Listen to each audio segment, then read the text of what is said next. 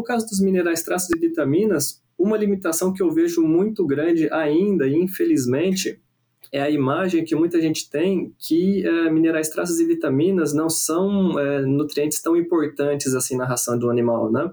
É, o conceito que historicamente se tem de, de, de, minerais traços e principalmente de vitaminas é que a gente tem que suplementar o suficiente para o animal não entrar em deficiência, o que é completamente errado, né?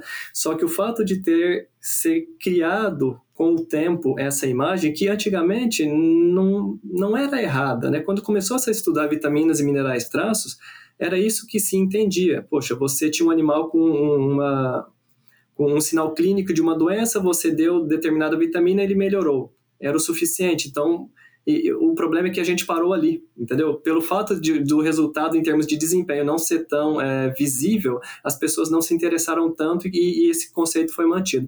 Então, hoje em dia, o que acontece é que a gente tem poucos profissionais é, trabalhando nessa área, principalmente na pesquisa. É, o número de, de, pesquisadores na área de minerais traços, a gente ainda tem um, um número relativamente interessante, na área de vitaminas, são muito poucos. Então, com isso, a gente avança muito devagar.